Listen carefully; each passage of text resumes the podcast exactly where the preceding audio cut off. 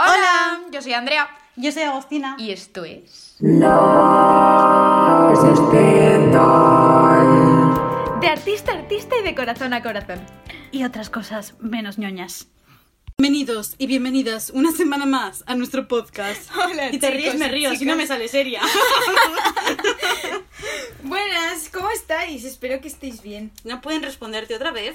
Bueno, yo Hemos ensayado como cinco veces el sal- solo el saludo y Andrea todas las veces os ha preguntado cómo estáis. ¿Que nos interesa muchísimo? Sí. ¿Pero podemos oíros? No. No. Por ahora, de momento. Bueno, al lío, que en el episodio de hoy vamos a hablar sobre Mercedes Sosa, Ajá. drama, la serie, Ah. Otra vez no hablan de una película. Ahora es una serie. Es que no puedo más con estas mentirosas. Necesito ayuda. bola de sebo. Ajá.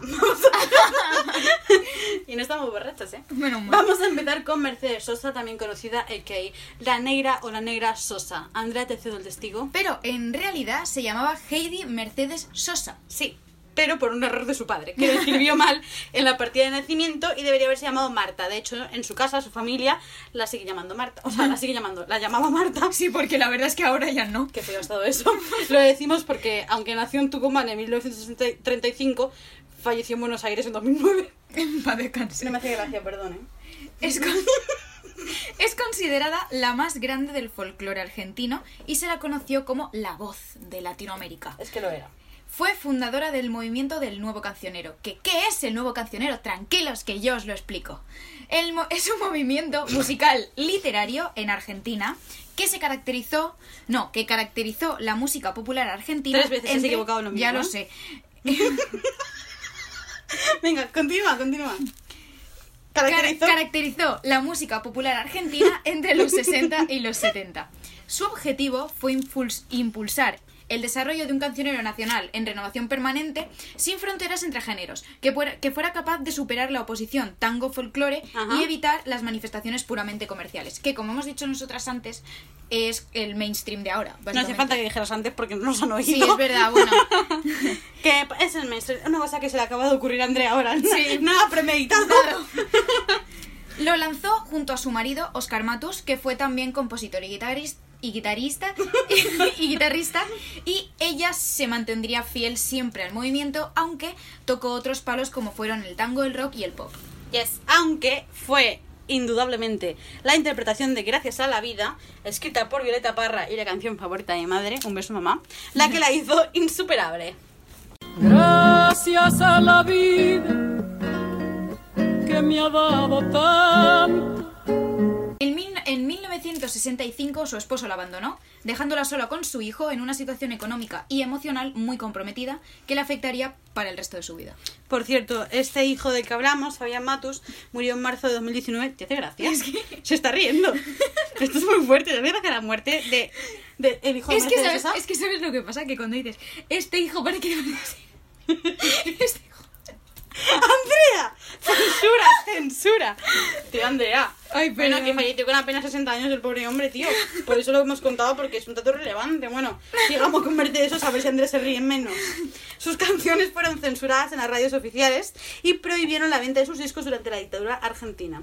Se exilió a principios de 1979 después de ser detenida cuando estaba dando un concierto.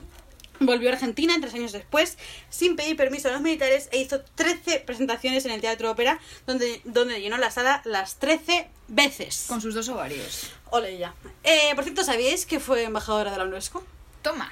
Así como dato. Ella prefería que se refirieran a ella como cantora y no como cantante. Ujú. Y ya para finalizar, en 2009 fue ingresada por una disfunción renal, la cual había evolucionado negativamente, gracias Moto, hacia una falla cardiorrespiratoria. ¿No te vas a reír esta vez? Ja, ja, No sé ja. cómo hablamos de muerte, a lo mejor hace gracia también. En fin, vamos a hablar de la serie drama ahora. Ajá. Un drama, tu cara. Es broma. Madre mía. Es broma, es broma. Es que tendréis que verla, no hemos dormido nada. No, la verdad.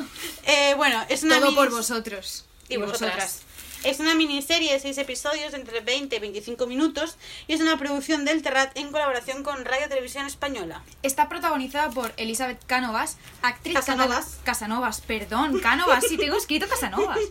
Actriz catalana nacida en el 94, conocida por su papel en Merlí como Tania. Y bueno, Merlí obviamente hiper recomendadísima para todo el mundo. Creo que es una serie que mm, en los tiempos que corremos es necesaria de ver. Sí. Y, y nada, el papel de Tania, la escena en la que está con el pastel enorme en la mano y se la estampa al Paul en toda la cara es brutal. Y nada, tenéis que verla. Y también drama está protagonizada por Artur Busquets y Julia Bonjoch. Aparte de la súper, súper, súper participación del increíble y maravilloso Ignatius Farray. Ajá. Eh, bueno, narra la historia de África, que es una chica que se queda embarazada y no sabe quién es el padre. Y desde el humor, pues tratan temas muy, muy importantes, así que tiene nuestro doble check, está Sí. 100% recomendada. Y, perdonad, la No interrupción es que no, no, no sé si se oye, pero nos está llegando una llamada. Un momento. ¿No? ¿Se oye? Eh, ¿Qué coño? Perdonad, es que desde producción. Un segundo. Andrea, voy a atender la llamada. Un momento. Esto luego lo cortamos y ya está. Tío, ¿sabes quién era? No. El que nos lleva llamando toda la semana. Eh, o sea, es que, a ver, os contamos. Que Sí. es que, madre mía. Es que de verdad que esto es increíble que tenemos un acosador. Pero, eh, además es que nos ha dejado esto en el buzón de voz. Hola, soy el éxito perras. Es que yo no entiendo por qué siempre nos insulta. Eh, Es una cosa que es que yo no entiendo, que no viene a cuenta. Ja ja ja ja ja, somos muy graciosas. Siento esta patética actuación. Me pagan demasiado poco para aguantar tantas tonterías. Bueno, y seguimos con Bola de Sebo de Guy de Maupassant. Eh, vale, nació en 1850 y murió en Francia en 1893. Existen aún dudas eh, sobre su ciudad natal, así que por eso digo Francia y no una ciudad, eh, ni dos. Eh, en cuanto a su vida personal, su madre siempre motivó su interés por la literatura y sus padres se divorciaron eh, cuando, o sea, porque, perdón, cuando no. Bueno, cuando también se divorciaron en un momento concreto, pero en fin, que se divorciaron porque su padre era infiel a su madre. Y eso marcó muchísimo su infancia y el resto de su vida. De hecho, se llevaba tan mal con su padre que solía decir que era huérfano por esa parte. Está considerado uno de los más importantes escritores de la escuela naturalista. Fue admirador y discípulo de Gustav Flaubert, Efectivamente. al que conoció en 1867 y que le presentó a otras celebridades de la literatura. Sí, se llegó incluso a rumorear, así las malas lenguas, por la diferencia de edad, la amistad de Flaubert con la madre de Guy, y, de Guy, perdón, y la estrecha unión entre ambos, que podía ser su padre biológico. El escritor se trasladó a vivir a París con su padre tras la derrota francesa en la guerra franco-prusiana de 1870. Comenzó a estudiar Derecho, pero por reveses económicos y familiares y la mala relación que tenía con su padre, que en fin, ya sabéis lo que os hemos contado, eh, decidió dejar los estudios que de por sí ya no le convencían y comenzó a trabajar como funcionario en varios ministerios, hasta que publicó en 1880 su primera gran obra, Bola de Sebo, de la que vamos a hablar, que fue calificada como obra maestra. Que por cierto, una cosa que me gustaría decir, y ya le doy paso a Andrea, que sé que también queréis oírla, es que es la primera obra literaria así más mm, importante, digamos, que leí en clase de francés. Así que un beso para Aurora, mi profe de francés, que es muy, man, muy mona. Le voy a mandar el episodio. Y bueno, fue tanta la influencia que ejerció sobre otros autores que llegó a ser uno de los más plagiados de la época y algunos le compraban literal, o sea, le compraban no, le copiaban literalmente sus relatos, o sea, tal cual capítulos enteros. Y uno de estos, de los que plagió el autor, fue Valle Inclán. Sí. Y bueno, en los últimos años de su vida, e influenciado por el éxito de Paul Bourget, Paul Bourget. Abandonó el relato de costumbres o realista para experimentar con la novela psicológica, con la que tuvo bastante éxito.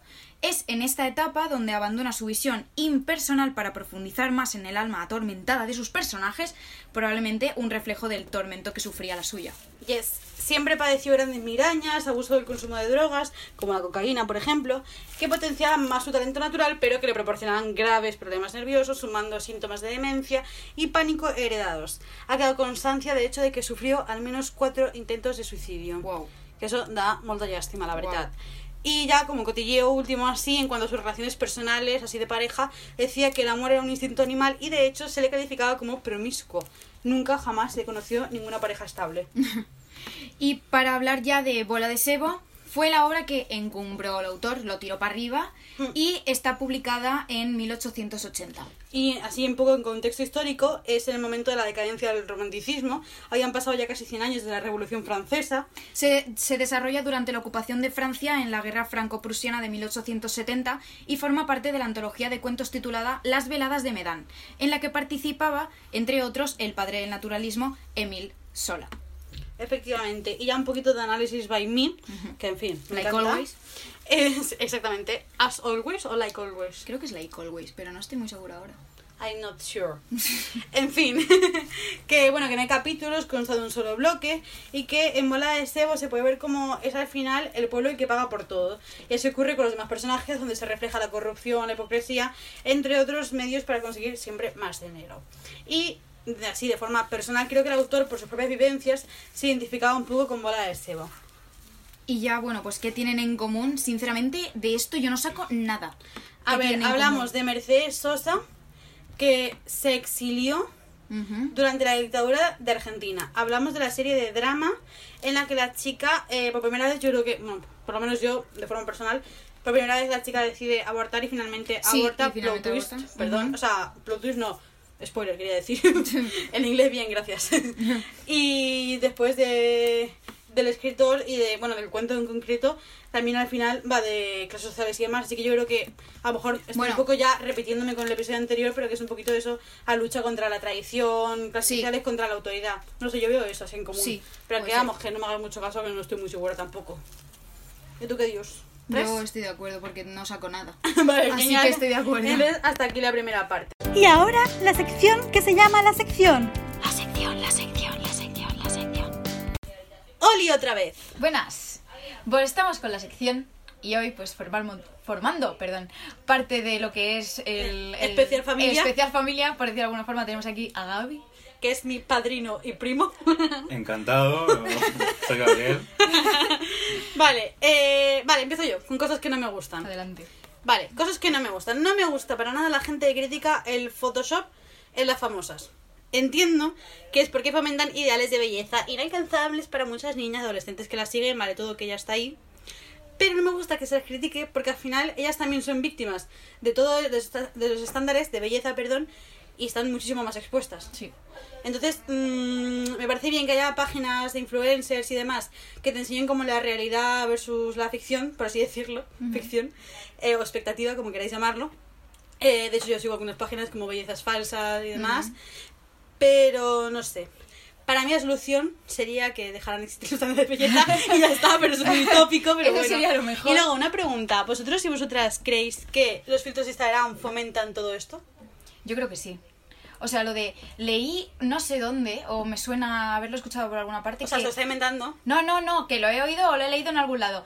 Que como que habían aumentado las operaciones Sí, en es verdad, la cara también lo vi. Por, por culpa de los filtros de Instagram. O sea, porque como te los rasgos te los hacen más tersos o la nariz más pequeña Claro, o algo el así. oído más grande, los ojos más subidos. Como tal. que se habían aumentado las operaciones de este tipo. Y es ¿Tú qué como- opinas, Gaby? Hombre, mejor las operaciones que los filtros, porque así cuando te encuentras con la persona, es igual. o sea, por lo menos es, es igual.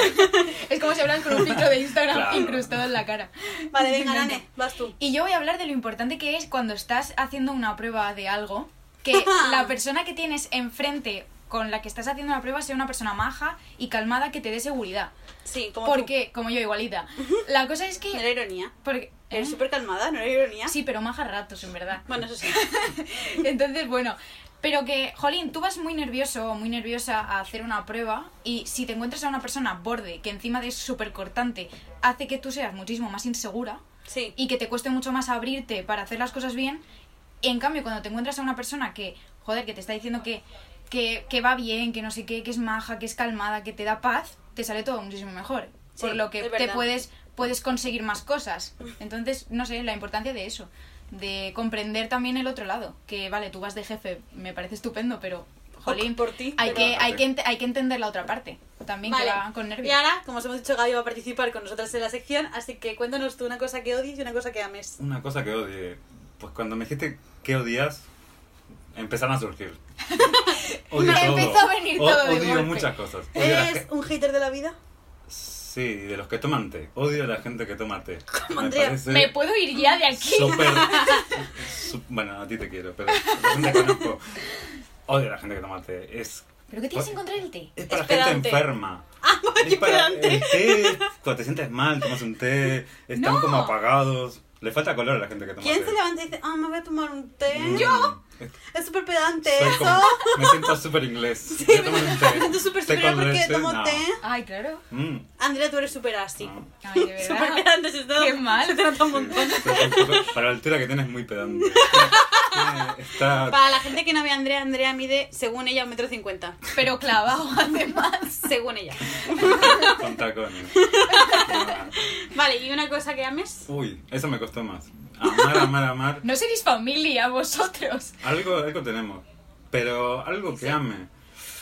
Puf, Me costó, ¿eh? Mm, La tortilla sin cebolla. mm, ¡Hala! ¡Toma! ¡Venga! ¿En serio? Sí, sí. Muy bien, Gaby. Esto que ha sido una de calle otra de arena. Eh, Hombre. para llevarme bien con las dos, tengo una acá al lado. No, no, eso cuesta, sí. Cosas que amar. Mm, La Algo que te sin encante. cebolla. Algo que me encante. Está rascando. Silencio. Eh, no, la tortilla sin cebolla, me quedo ahí, no me voy a mover. Vale, vale. Y la gente... Callando bocas. Sí, sí, sí, sí, sí. En conclusión, que nadie te invite nunca a tomar un té con tortilla con cebolla. No, no. Me con- pegan mucho además. Porque todo mal, la verdad. Sí, Sí. un té solo. Vale, pues no bebáis té, no seáis como Andrea y comed tortilla con cebolla. y hasta aquí la sección de hoy. La entrevista del artista. Bueno, hoy tenemos con nosotras una entrevista un poco especial porque Un poquito, sí. un poquito solo, porque es nuestra, bueno, es mi prima y la sobrina de Agostina, Que tienen nombre. que tienen nombres, se, se llaman Mireia y Flor y Sí. nada, pues cuando quieras. Y son artistas, no Y están- son no artistas, están son aquí por enchufe. No están aquí por enchufe, lo prometemos. Vale, os hago la primera pregunta, chicas. ¿Cómo empezó vuestra relación con el arte? ¿Cómo empezasteis a dibujar y demás? Eh, pues por mí, en mi caso fue por mi madre, porque pues, Sí. siempre ha estado en el rollo de pintar cosas, cuadros y tal, para, para casa solo. y pues no sé, siempre desde pequeña pues he ido a pintura o a baile y cosas así. Vale, ¿y tú, Mireia? Pues mi madre también dibuja bastante bien, entonces pues desde pequeña siempre, bueno, mi madre ha dibujado y yo también, pero más en serio ha sido como hace cuatro años o tres. Pues ahí he empezado a dibujar más en serio. Qué Pero- guay. Qué guay, sí. Y normalmente cuando vienen, bueno, cuando vienen mujeres al podcast les preguntamos que si les ha sido más difícil abrirse camino por el hecho de ser mujer. Entonces, ¿para vosotras sigue siendo así o veis que esto ha cambiado bastante? De aquí al futuro, en vuestra carrera o en lo que queráis estáis hacer, viendo por ahora. lo que estáis viendo por ahora. Yo creo que ha cambiado bastante. Yo veo, lo veo bien. Sí, o sea, sobre todo yo creo que también ha cambiado porque, por ejemplo, en nuestra clase somos muchísimas más chicas que chicos. En plan, y pues como que antes... Pero también puede ser eso porque a los chicos les fomente un poco que estudien arte. Claro, que vayan claro. por ciencias y demás. Claro. Bueno, no sé. No sé. No, bueno, este año creo que se había apuntado bastante, en plan, más o menos equiparado, pero no los han cogido, han echado bastante gente. Ah, claro, que es con... Bueno, Claro. que voy a hacer la pregunta, Vale, vale, vale. yo, vale. La- que las dos estudian bachiller artístico, ¿vale? Y os queremos preguntar también cómo está siendo la vuelta al cole, entre comillas, con todo esto del COVID. En especial en vuestro bachiller, que es más presencial. Pero también podéis contar eso que vas a decir ahora, que es el proceso de admisión de este año, que no es como siempre, no es te Claro. cogemos y ya. Claro. Ha sido bastante complicado. Sí, ha sido muy diferente todo. Bueno, es. Es muy diferente. Pero que habéis tenido que presentar y demás. Pues, a ver, todo fue telemático por Sí, la sí. telematrícula y fueron como más exigentes en coger a la gente. O sea, se fijaron muchísimo en los puntos, en notas, en el informe que habían hecho ¿Y de qué te, da- cuarto. qué te daba puntos? Vivir cerca, las notas, Sí. la renta de tu familia Joder. y, Y si tenías un hermano en, en el sí, si instituto. tenías o, o se había se acababa de ir del instituto también. Hmm. Y pues eso.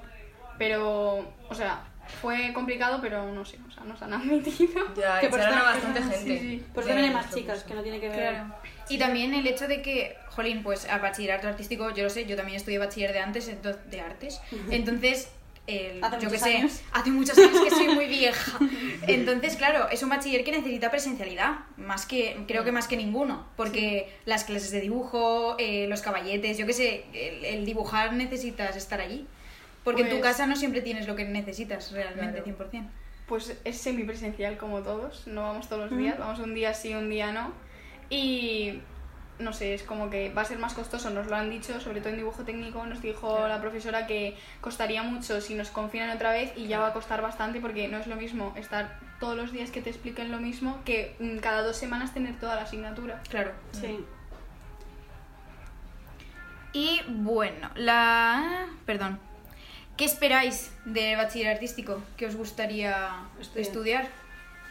Pues yo espero aprender bastante, porque me gustaría estudiar la carrera de diseño gráfico Mm. en Valencia, entonces pues quiero sacar bastante buenas notas para entrar.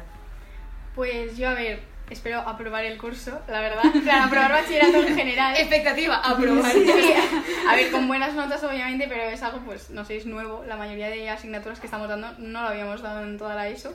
Entonces, pues casi todo es nuevo. E- Y lo- la poca técnica que pues podemos tener de dibujo será de ir alguna vez a clases y de dibujar en mi casa. Tampoco es que tengamos mucha técnica. Bueno, mire, ya sí porque va a clases de dibujo, pero en plan tiene... Bueno, ya no voy, pero el año pasado iba. De verdad, es que no me acuerdo que ibas, por eso digo que me- nos pasábamos las clases de inglés dibujando. Es verdad, es verdad. Genial. Atendiendo muchísimo. Sí, sí. Mensaje estupendo. Y, y para expectativas, pues, a ver, aún la carrera exactamente no la tengo, no sé cuál, pero sería entre actuación, hacer Sí. algo de actuación, o diseño de interiores. Qué guay. y tú pues lo más o tienes, y tú lo tienes clarísimo. Yo lo tengo ya. claro, sí. A no ser que me dé un pedazo de otra cosa, pero de momento diseño gráfico. Y aparte de aprobar bachiller, que es importante, ¿tenéis algún proyecto que nos queráis contar? Que se O- pueda contar. ¿Qué os gustaría, por, por lo menos? Pues Así yo... como objetivo. Yo A ver, de como momento obje- ninguno, pero a lo mejor en un tiempo algún podría algún apuntar a algún concurso. Yo, a ver, me estoy empezando a apuntar a castings por, pues, por primera vez porque me da mucha vergüenza y tal. Y pues poco más, o sea, seguir en eso. Y si hay cursos de interpretación y tal, pues a ver si me apunto y eso.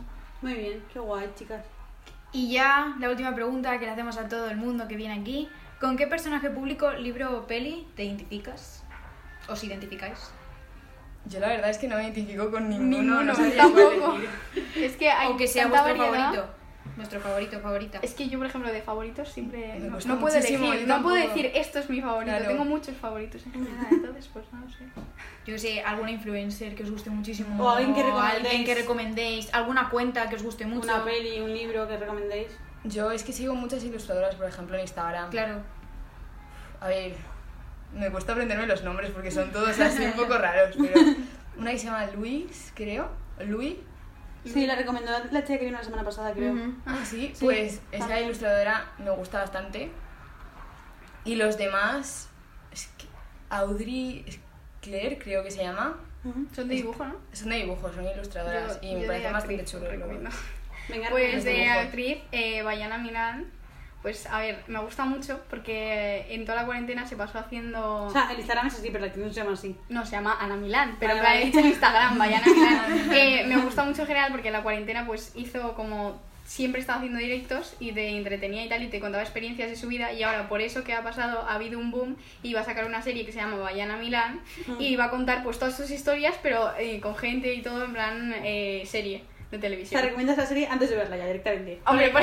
Y el sello de Ana a, la, Milán. a la actriz directamente. Ana Milán. Seguidla y amadla. Sí, sí, Vale, chicas, pues ya está. Pues muchas gracias. Muchas por gracias por venir. Gracias a vosotras. Gracias. Estrenamos sección bueno, ya sabéis cuál es. Ha llegado la sección más esperada, la sección de los pintores y pintoras. Vale, Andrea va a hablar de André Con y yo voy a hablar de Fátima Melal. Començo jo, per primera vegada, per primera vez. Fátima Melal es una artista ama ceguí bereber del norte de África que rinde tributo en sus obras a los tatuajes característicos del norte de África, es decir, la zona donde nació. La artista nació en 1968 en Tamlat, en el sureste de Marruecos, y no recibió ninguna instrucción escolar. Desde su infancia se especializó en el tejido de tapices, actividad que se refleja en su obra. Su iniciación a la pintura contó con el beneplácito de sus hermanos, también artistas, y de su padre, que no dudaba en desplazarse hasta donde hiciese falta para conseguir los materiales necesarios, cosa que me parece preciosa Pues personalmente. sí, chapo.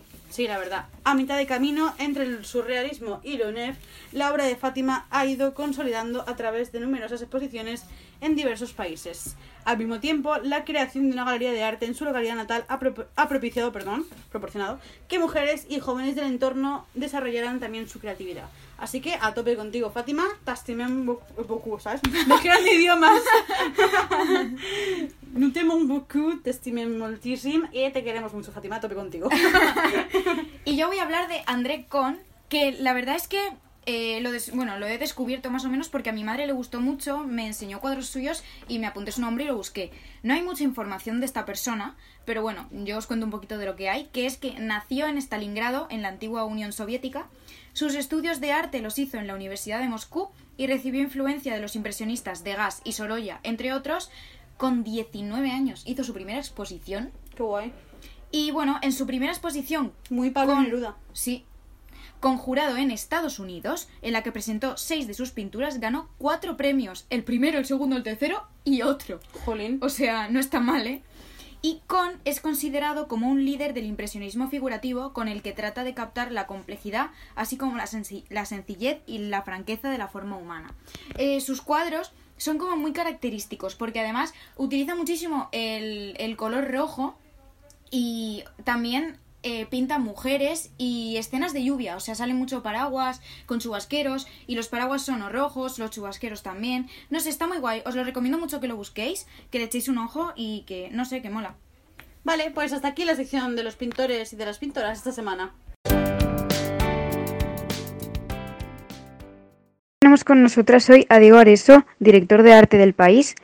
Y bueno, gracias por venir. ¿Y cómo fue, partiendo de la base del periodismo, el querer dedicarte a la parte artística? ¿Y ha sido complicado este camino? Bueno, yo me dedico al diseño viniendo del periodismo y, y en realidad este, este cambio de carrera fue de, de una forma bastante natural. Cuando estaba estudiando en la facultad me gustaban especialmente las asignaturas de tecnología de la información que se llamaban entonces, que son las que estaban orientadas al diseño y, y me fui yendo por ese camino, acabé siendo becario en una revista en el departamento de, de maqueta y ahí me quedé. Me gusta mucho el diseño, me gusta mucho la redacción, pero me gusta mucho el diseño y en aquella época me pareció que era una oportunidad de trabajo eh, más eh, fácil que fácil en el sentido de que había muchos más redactores que diseñadores y me, y me gustaba. En cualquier caso, yo me sigo consi- considerando periodista y creo que, que, que- que yo lo que hago es una especie de periodismo gráfico, porque mi tarea fundamental es organizar el contenido para presentárselo a, los lectores. Eso es lo que más me gusta y es en lo que creo que, que soy bueno. Y yo, mi forma de orientar el diseño siempre eh, parte del contenido. No es una forma muy, muy, muy, muy, muy ornamental. Todas las decisiones gráficas son decisiones que están basadas en qué es lo que se va a contar y qué, es lo que hay debajo. También creo que en los equipos de diseño de los medios de comunicación, que insisto, yo me dedico al diseño editorial, tiene que haber muchos perfiles, porque si solo hay gente como yo que viene de periodismo, eh, es, va a ser un departamento cojo, pero también si solo hay gente que viene de- del puro diseño, de bellas artes o de escuelas de diseño, también creo que van a ser equipos cojos, porque va a ser un producto muy eh, espectacular, pero quizá con menos atención a, a la base que es el contenido. Digo que yo creo que tiene que haber eh, eh, diferentes perfiles en los departamentos de diseño y, y es la única forma de que las cosas funcionen, creo, de una manera más fluida y que el producto responda a las necesidades de un medio de comunicación. Vale, pues la siguiente sería, ¿de dónde te viene la inspiración en tu trabajo para que éste tenga el sentido que tú quieres darle?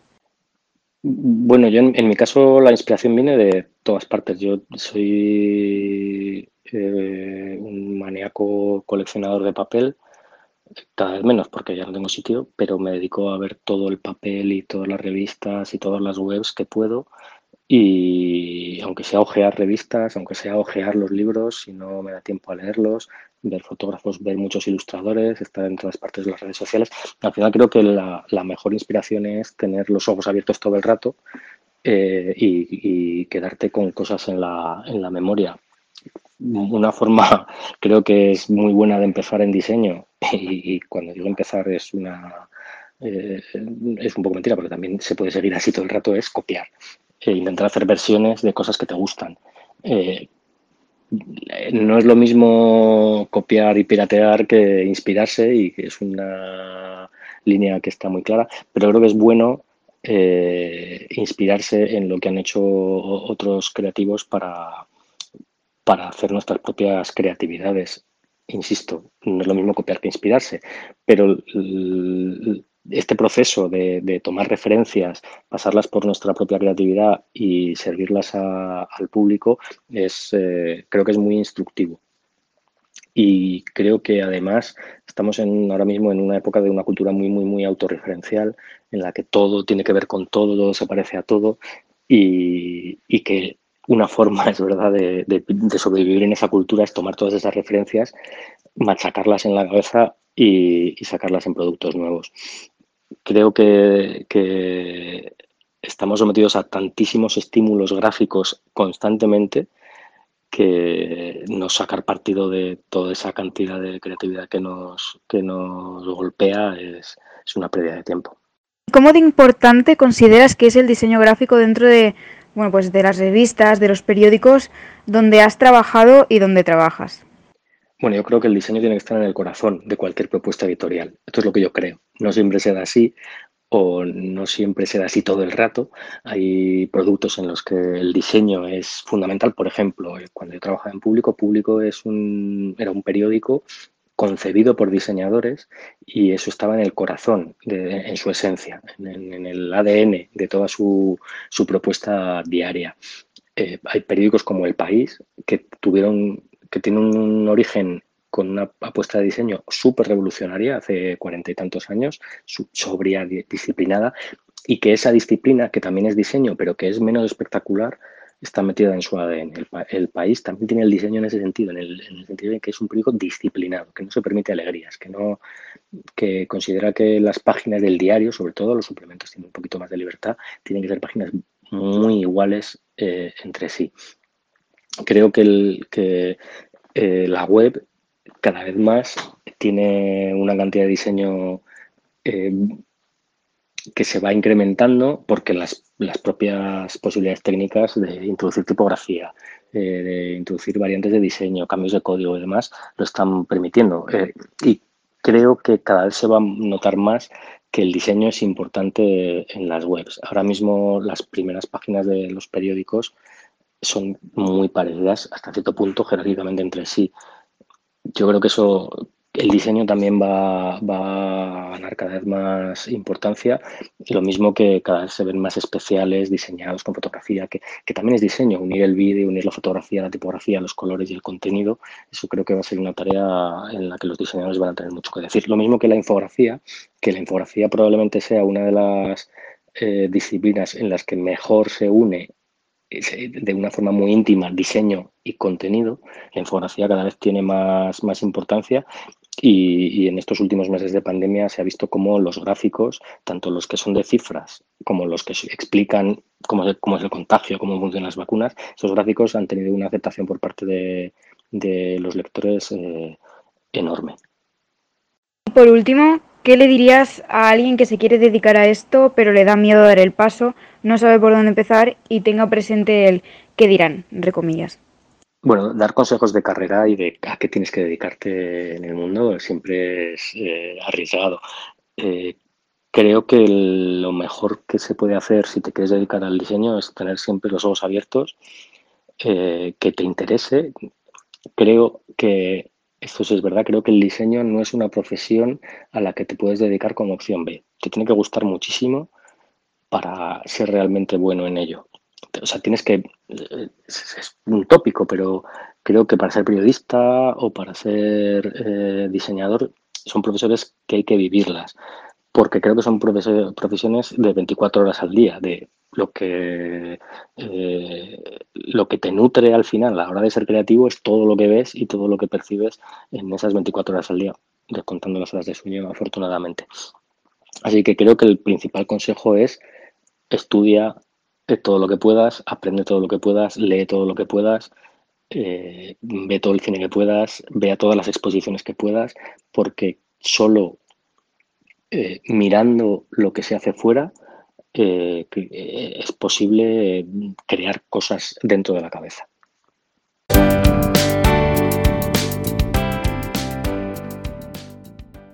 ¡Sorpresa! Hoy tenemos recomendación conjunta. Qué frikis. Y. Y la recomendación es que vayáis al cine, que consumáis cultura española y que hay muchas cosas en cartelera que están muy guays, que va a haber muchas cosas que también están muy guays y que tenéis que tenemos que fomentar la cultura española y Sí. el cine español y ya está. Ir al cine los miércoles, que es más, Que es más barato, si no podéis ir otro día. Y eso, nada, ya está. Ya está. Y ahora vamos con las dedicatorias, que hemos recibido muchísimas esta semana. Hemos seleccionado solamente algunas, así que vamos a ello. Vale, la primera sería una de los Backstreet Boys para la mejor madre del mundo.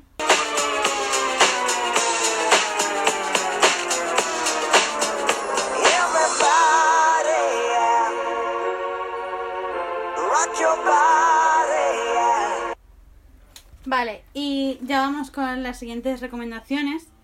Eh, la siguiente que tenemos... Andrea la está buscando. Quería evitar decirlo, pero es que es la verdad. Perdón. Eh, vale, la siguiente dice, superaremos esto, te quiero y un corazón lila. Es muy bonita, esperamos que lo superéis. Pues sí. Y la siguiente dice, a todas las mujeres valientes que afrontan responsabilidades y actúan por puro amor. Efectivamente. Y ya... Eh, ¿Qué algo más? ¿Polorio? Ah, vale. Adelante. Pensé que ibas a decir algo por eso. Eh, la última recomendación, o sea, recomendación, y la no puedo parar. La última dedicatoria y recomendación también, ¿por qué no? Pues sí. Que tenemos, eh, la voy a hacer yo personalmente para mi primo y padrino Gaby, que ha estado aquí con nosotras antes, eh, que obviamente no está con nosotras, esto va a ser sorpresa, no lo está escuchando ya. Para mi hermano Pablo, para mi hermana Mariela, para mi sobrina Flor y para mi amiga Andrea, obviously, que es como hermanos de Funzo y Bebilao, y os dejamos con el tema. Siento que la depresión me está intentando ganar. Tengo más días buenos que malos si me pongo a pensar. El mundo un lugar todo raro para poder disfrutar. Porque siempre tengo alguna razón para llorar. Pero no, no si siguen a mi lado. Mis chavales y mi hermano. Desde hemos